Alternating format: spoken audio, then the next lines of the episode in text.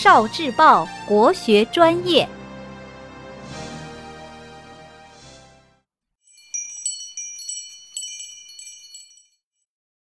国学小状元，屋顶上的魅力。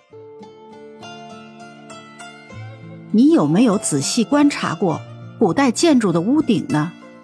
你会发现，在瓦片的最前面会有两样有趣的东西：圆圆的是瓦当，弯弯的是滴水。考古发现，在西周中晚期，人们就已经开始使用瓦当了。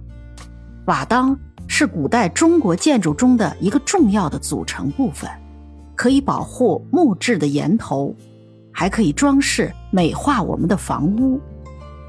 圆圆的瓦当上常常刻有丰富多彩的文字和图案，有很多人喜欢用雕刻着朱雀、玄武、青龙、白虎的瓦当，因为这四种动物是四方之神。